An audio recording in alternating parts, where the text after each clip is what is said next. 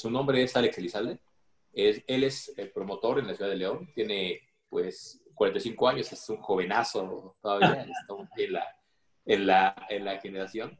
Este, él, bueno, como vieron, se describe a sí mismo como una persona muy humana, alguien que le encantan las relaciones humanas, desarrollarse, aprender coaching, PNL, etc. Él, como dije, es promotor, tiene 27 años ya en la industria de seguros, la verdad es que es, es muchísimo tiempo, digo, siendo tan joven. Y bueno, nos va a contar un poquito acerca de cómo, cómo fue su historia en estas pues, dos generaciones que ha, sido, que ha visto ¿no? dentro de la carrera. Quiero presentarles a un gran amigo, eh, a quien estimo mucho, Alex Elizalde. Es de Guadalajara, pero actualmente radica en León. Bienvenido, mi Alex. ¿Cómo estás? Gracias, Dani. Muy bien, gracias a Dios. Todo bien. Gracias por la invitación. Gracias por la presentación. Comenzamos. Alex, la primera pregunta que quiero hacerte es, cuéntanos un poquito, digo, porque nosotros conocemos la industria de hace unos pocos años para acá, ¿no? ¿Cómo conociste tú la industria de seguros? La industria de seguros hace 27 años, cuando tú entraste, que, viste a tu padre como asesor y que después tú este, incursionaste la carrera siendo muy joven todavía, estando en en prepa, ¿no? Me decías. Entonces, a ver, cuéntanos. Sí, Dani, eh, yo conozco la industria desde hace casi 40 años. En 1981, yo tenía seis apenas, y mi papá, Félix Elizalde, también toca yo, este, me pues, integró, se integró como asesor de seguros en aquel entonces, con ya cuatro hijos, bueno, el cuarto en camino, mi papá, tiene cinco, y bueno, si me preguntas cómo era la industria en aquel entonces, era muy precaria, ¿no? Este, hace 40 años, pues obviamente la cultura del seguro era todavía menor. Los productos que teníamos eran muy limitados, solamente se vendían prácticamente temporales y uno que otro ordinario de vida con algo de ahorro, ¿no? Entonces, eh, era mucho más complicado vender productos de seguro porque no tenían el, el componente que hoy tenemos atractivo del ahorro, de planes para el retiro, o incluso de inversiones como realiza, etcétera, ¿no? Entonces, simplemente vendíamos temporales, bueno, vendían, yo tenía seis años, ¿no? Yo me, yo me incorporé a la industria en el 92, ya a mis 17, formalmente, pero conozco la industria desde antes porque siendo hijo de, de un agente de seguros y el hijo mayor, pues me tocó desde los 12, 13 años ser eh, un partícipe ahí de, de, en casa un poquito ser como un office boy de mi papá, ¿no? Ahí era su, su empleado sin paga, obviamente, pero conocía un poquito la industria. Estaba bien interesante porque se tenía que cambasear todos los días, era muy, muy común que los agentes de seguros anduviéramos cambaseando, o sea, puerta por puerta, no sé cómo se diga eh, de manera formal ese, ese término, ¿no? Eh, cambasear, pues puerta a puerta, y el vecino, y el vecino, y el vecino, entonces agarrábamos una calle, en Guadalajara, alguna, nosotros agarramos una calle que es muy, cruza todo Guadalajara de norte a sur, la calzada de Independencia, y, y de ahí, ¿no? Decíamos local por local a ver quién aceptaba por lo menos escucharnos y luego ya ver quién aceptaba una, una comprita. Obviamente no había sistemas digitales ni para cotizar, entonces traíamos cotizadores en papel, ¿no? era, era, un tarifario en donde para calcular la prima básica era muy simple porque veías, buscabas la edad, eh, el factor por suma asegurada y multiplicabas y ya. Lo complicado era calcular el índice, eh, los beneficios adicionales, por ejemplo. Me acuerdo cómo cotizábamos el, el BIT, ¿no? El BIT, por ejemplo, este, o el VITAE, no se llamaba igual, pero el VITAE que combina incapacidad más ahorro de primas, ¿no? La exención. Era complicadísimo. Entonces, si me preguntas por la industria hoy y en aquel entonces es como pues tal cual, como ver una, una televisión en blanco y negro y cambiarle con la perilla, que nos tocó muchos. Bueno, a mí me tocó. Este, o ahora tener un controlito remoto, o con Alexa decirle que le cambie la televisión, ¿no? Este, estamos dos mundos totalmente diferentes, pero sobre todo la cultura, ¿no? La cultura que existía y los productos que teníamos, pues no, nada, nada, nada que ver, que no ayudaban mucho, te digo, porque finalmente eran productos todos temporales y uno que otro vitalicio. Oye, ¿de cuánto eran las primas? ¿De cuánto eran las primas de seguros ahí y, cuánto tenían que vender para que le fuera haciendo bien? ¿Cómo estaba el tema? No, fíjense que hasta 95 más o menos, que empezaron los 94 por ahí, que empezaron segubecas y totales más formalmente, las primas empezaron a aumentar muchísimo. En realidad, los clientes pagaban algo así como 1.200 pesos al año promedio. ¿no? O sea, íbamos a cobrar y además las teníamos que cobrar nosotros, no había métodos de cobro electrónicos. Entonces, andamos colectando 100 pesitos de un cliente, 100 pesitos del otro cliente, 100 pesitos, y así como cobradores, tal cual, ¿no? Con nuestra, nuestro portafolio aquí en, el, en la axila y a, talonearle, tal cual, decía, decía un amigo promotor que ya está retiradísimo, un señor, un señorón, don Horacio Moreno de Aita. Seguro algunos de ustedes lo vieron en, en, en convención, digo, en graduación, ¿no? Este, decía este señor que la gente seguro tenía que tener más gastadas las suelas de los zapatos que las pompas del pantalón, ¿no? Tenemos que andar en la calle tal cual, camine, camine, camine, camine. Primas de 100 pesitos, pues, mensuales. ¿no? Mucha diferencia en comparación a lo que hoy vemos, ¿no? Y no imagino cuántas tendrían que vender en un mes o en una semana para poder tener un ingreso pues, decoroso, ¿no? Interesante. Sí, el volumen era más alto, o sea, vendíamos a lo mejor 10 pólizas por semana, más o menos, ¿no? 10, 12 pólizas por semana. Uh -huh. eh, de montos chiquititos, pues muchas se cancelaban porque eran muy forzadas también, obviamente. Pero claro. sí, había volúmenes de venta, sí, unas 10 por semana tal vez. Ok.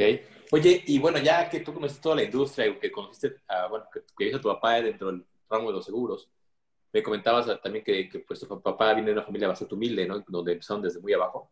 ¿Qué te llevó a ti a tomar la decisión de seguir con esa, con esa tradición, de seguir con la carrera ¿no? que, que, tu papá inició? Es una historia interesante. Yo no quería ser agente de seguros. Este, yo quería ser sacerdote, ¿no? Este, yo desde chiquito quería ser sacerdote. Eh, es algo que me llamaba mucho la atención. Y toda mi vida, desde 5 o 6 años, era mi sueño ser, ser sacerdote. Uh -huh. eh, luego, por la, las circunstancias de mi escuela y tal, entré a Banamex a hacer prácticas profesionales. Allí me quedé chambeando en la prepa.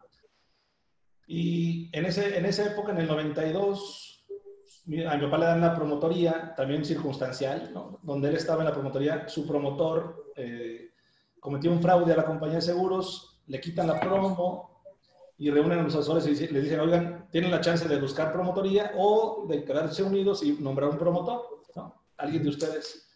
Mi papá tenía cierto liderazgo ya con varios asesores y entonces algunos dijeron, oye Félix, pues apúntate. Y se, se apuntó mi papá, ¿no? Eso fue en agosto 92. Se quedó entonces con una promotoría con muchos vicios, con mucha gente ya antigua.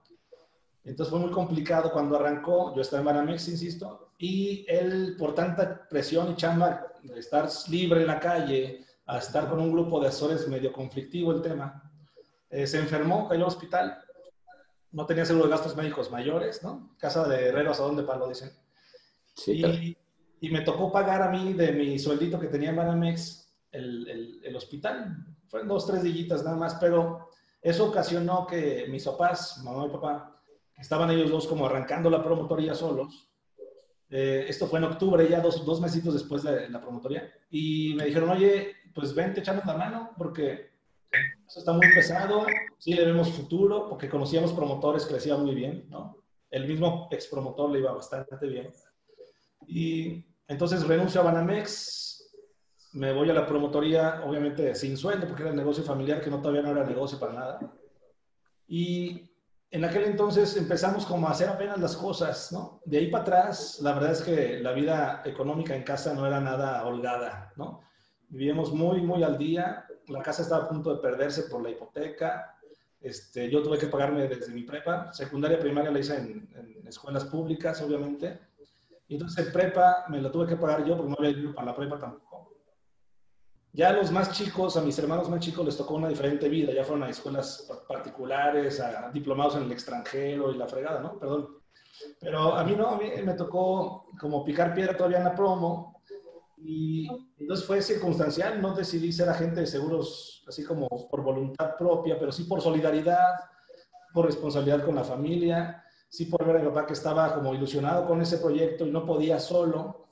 Entonces pues entré al quite y empecé en la promo como office boy, tal cual, atendiendo la cartera de clientes que teníamos. Luego me di de alta como asesor, duré tres años como asesor, intercalando actividad de oficina y calle.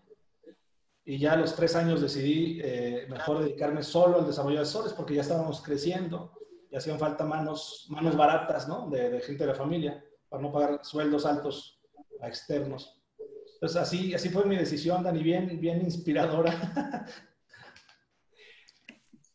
Bueno, pues como muchos, la verdad, ¿no? O sea, mucha gente llega aquí sin, sin saber bien a qué viene y, y terminan encontrando en el camino y en el proceso, pues, pues una vocación, ¿no? Como fue, fue su caso.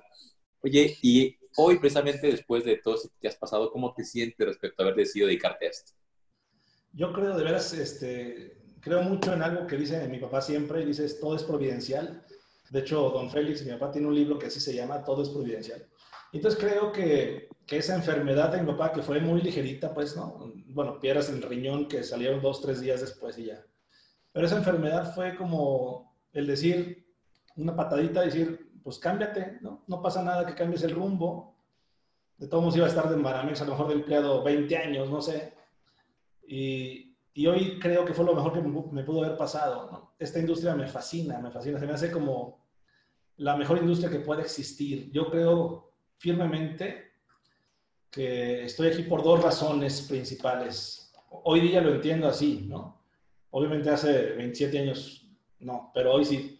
Y, y la primera razón es porque esta, esta carrera para mí ha sido el vehículo perfecto para alcanzar todas mis metas personales, familiares, financieras, profesionales, académicas. Ha sido el vehículo perfecto. Pero dos, eh, y más, más importante, es que me fascina lo que llevamos a la, gente. O sea, el seguro de vida y el de gastos médicos, pero el de vida me, tiene enamoradísimo. Yo creo que no hay otro producto más noble en ninguna industria, en ningún mercado, que haga más por la gente que el, el seguro de vida. Les platico así rapidísimo. Yo soy eh, consejero del Banco de Alimentos aquí en León y pues hacemos labor altruista, ¿no? Este, llevamos alimento a las familias más necesitadas, lo colectamos de Oxxo, de Soriana, eh, de algunos abarroteros, de algunos este, centrales de abastos y hacemos despensas, las vendemos a 12, 15 pesos, una despensa de, de, de 6, 7 kilos. Y me fascina eso porque llevamos alimento a los más necesitados, pero ahí no gano ni un peso. Ahí más bien hay que meterle a veces.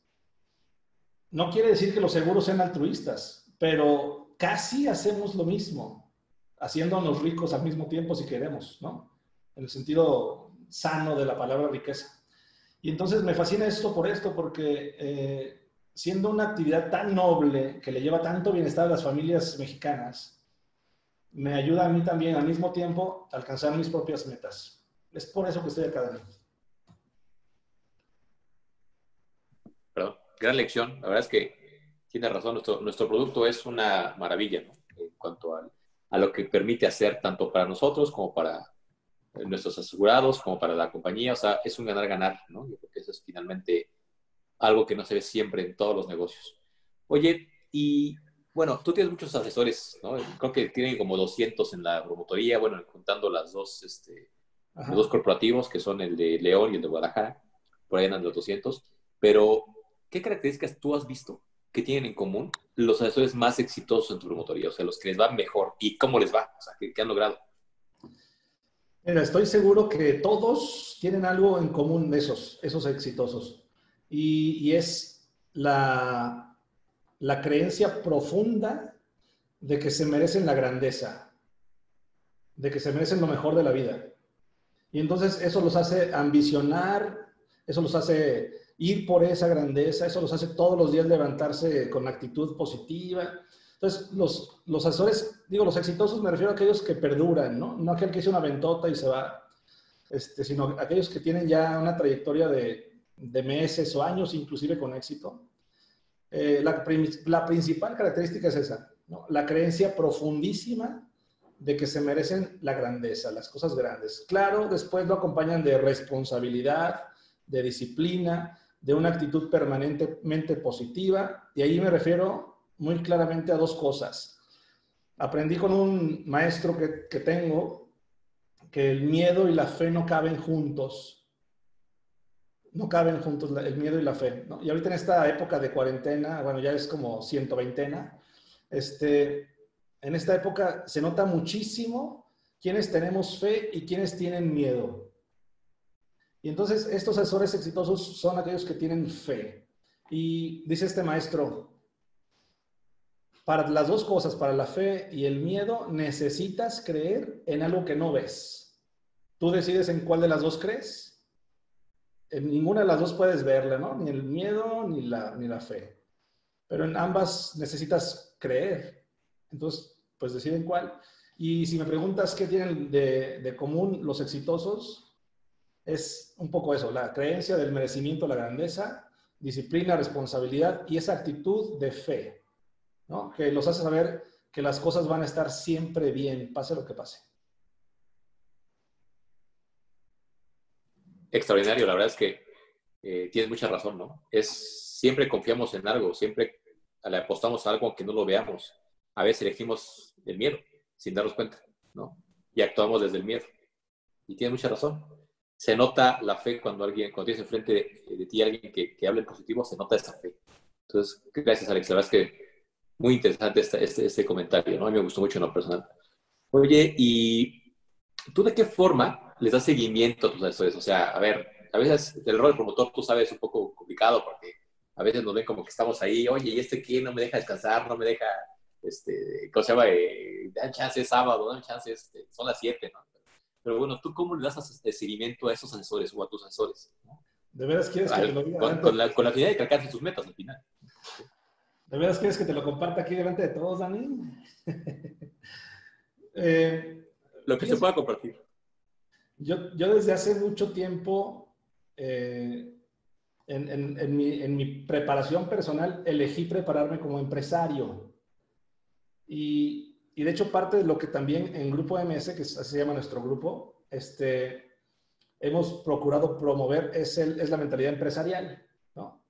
Y entonces eso implica generar gente eh, que atienda a los asesores, ¿no? No solo lo hago yo, lo hace mi equipo de trabajo, pero también implica eh, sembrar la semillita en cada uno de mis asesores para que empiecen cada vez a ser más interdependientes, no independientes, ¿no? Habla Stephen Covey en su libro de siete hábitos que a mí me fascina, me marcó de por vida en el 97 que lo leí. Este, habla, habla Kobe acerca de las tres etapas de la madurez, ¿no? La dependencia, la independencia, luego dice la interdependencia.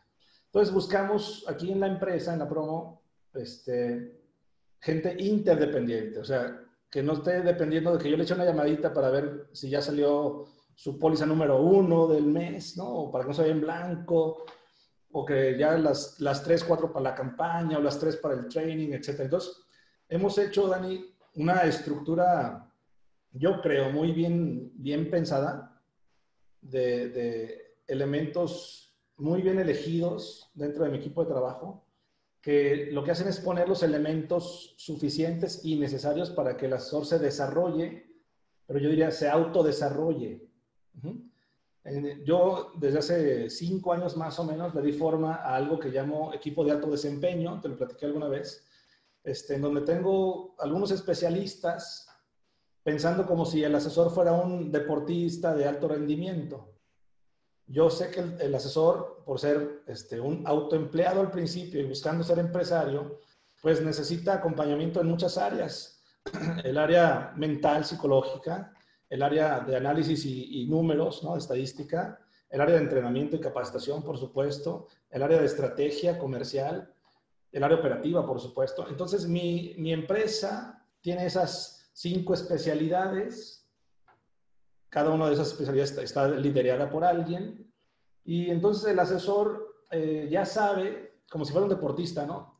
Si yo fuera Leo Messi, ojalá, este, pues sé que si voy a recurrir con el nutriólogo, él no me va a poner a correr en la cancha, pero me va a ayudar con mi, nutrición perfecta.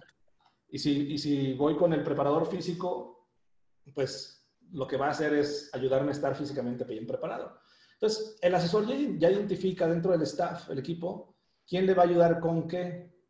Y todos en el equipo tenemos eh, comunicación muy, muy frecuente, muy cercana, para saber cómo está, como, como si fuera un termómetro, ¿no? Cómo está cada uno de nuestros asesores, qué le falla, qué necesita, si necesita intervención del coach, si necesita intervención del analista o del estratega o del entrenador.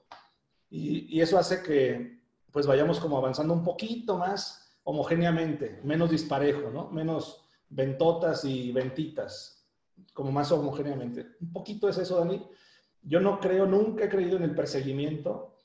Este, yo creo mucho en que, y de hecho lo he comentado, eh, les decía que quería ser sacerdote, y quería ser sacerdote, por una razón, porque me gusta mucho acercar a la gente a la grandeza, y, creo que eso lo hace muy bien un sacerdote, un buen sacerdote. Entonces, como promotor, me toca esa parte desde el punto de vista profesional, y lo que creo es, con, con, toda la diferencia que existe, por supuesto, creo que mi papel es muy parecido al de un pastor o al de un buen pastor, como lo dice ahí por ahí en la, en la Biblia. Perdón por si hay diferencias religiosas, pero eh, yo sí creo que mi papel como líder de una empresa es fungir como un buen pastor. Y el pastor no arría, ¿no? No es el arriero de las vacas. El pastor es el que va adelante, habla y las ovejas lo siguen, dice inclusive la palabra, ¿no? Entonces, este, a mí me gusta mucho esa figura y procuro vivirla en mi rol de promotor, como para decir, hay que predicar con el ejemplo, no hay que arrear gente, hay que enseñarles a que vayan por la grandeza, y esa empieza con las creencias, con las vivencias, con el intercambio, con el sentirse pues parte de un grupito, un rebaño, y creo que eso lo, hemos logrado bien en, en, la promo. Soy bien rollero, Dani, así que me, me cortas cuando necesites. No, no te preocupes, está bien. Ajá. Gracias. Tienes razón en, en, también en eso, ¿no? En ayudar a la gente a que sea interdependiente. Oye, y bueno, um, ya que estás visto tantas etapas en el industria de seguros y estamos viviendo una muy importante en este momento, según tú, según tu visión, ¿qué viene por delante? Perdón, me, me pasé la, la, pregunta anterior. Ah, no, sí.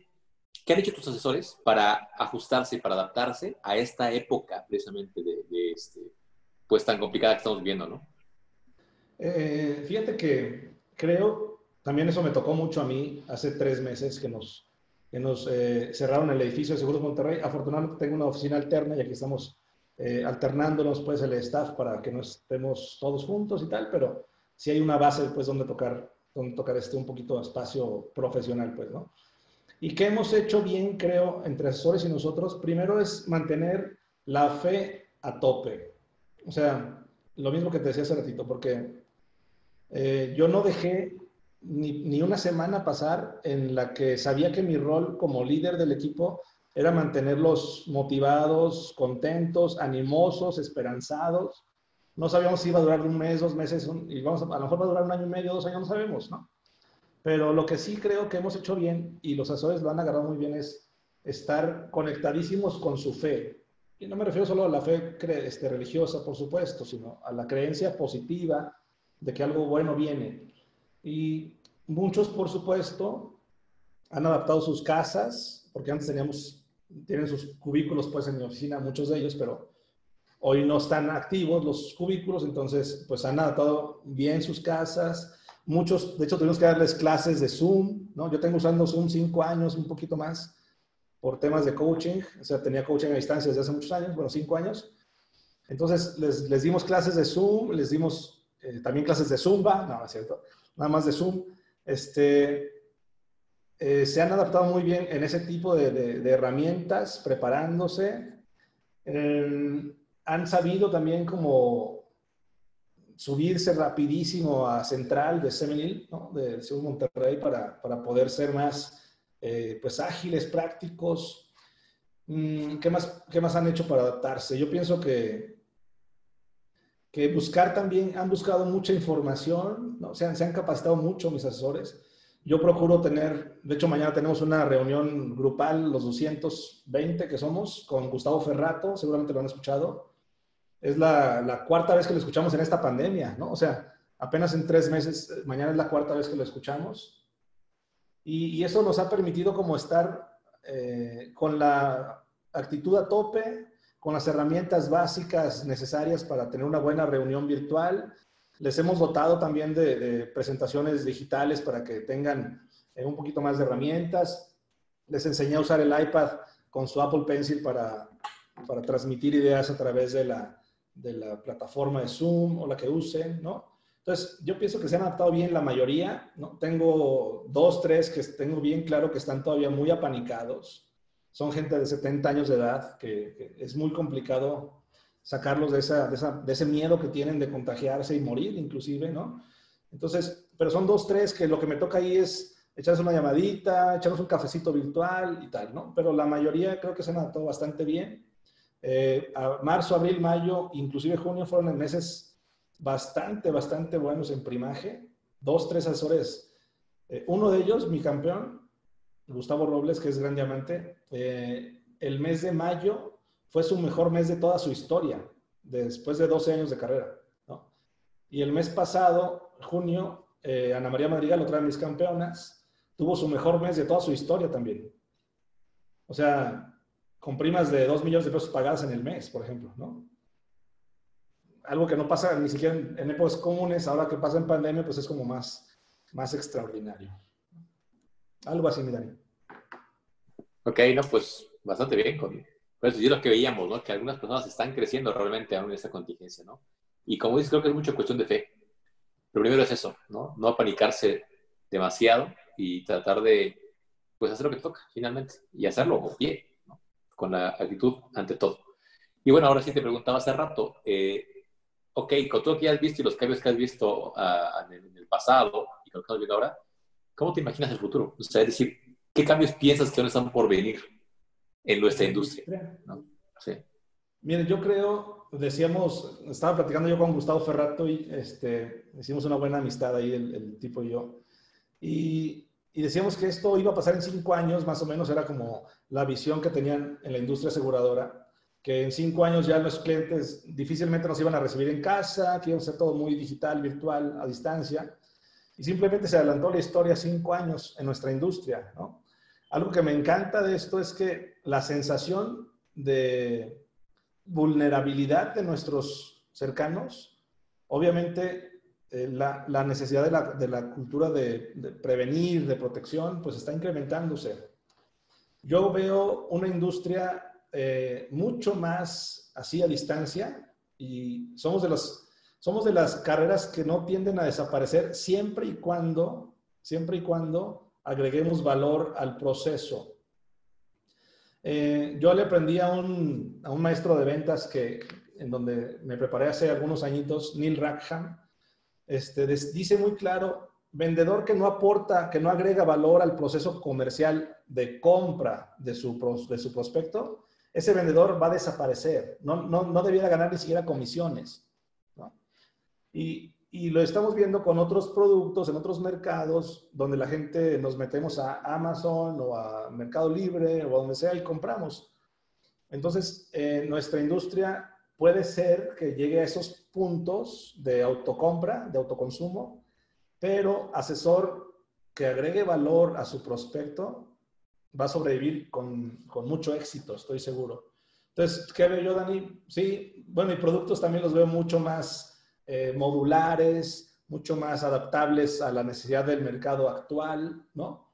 Eh, y asesores o agregando valor o fuera del negocio que finalmente estemos o no en pandemia, siempre necesitamos de todos. Creo que el asesor de seguros cree que su actividad es muy solitaria y no es así. Eh, si necesitan mi contacto, estoy a la orden siempre. Dani tiene mi celular, mi correo, todo. Me, encantó estar con ustedes, Dani. Muchas gracias por la, por la oportunidad de compartir un poquito de mi, de mi historia y de mi persona. Gracias, Dani.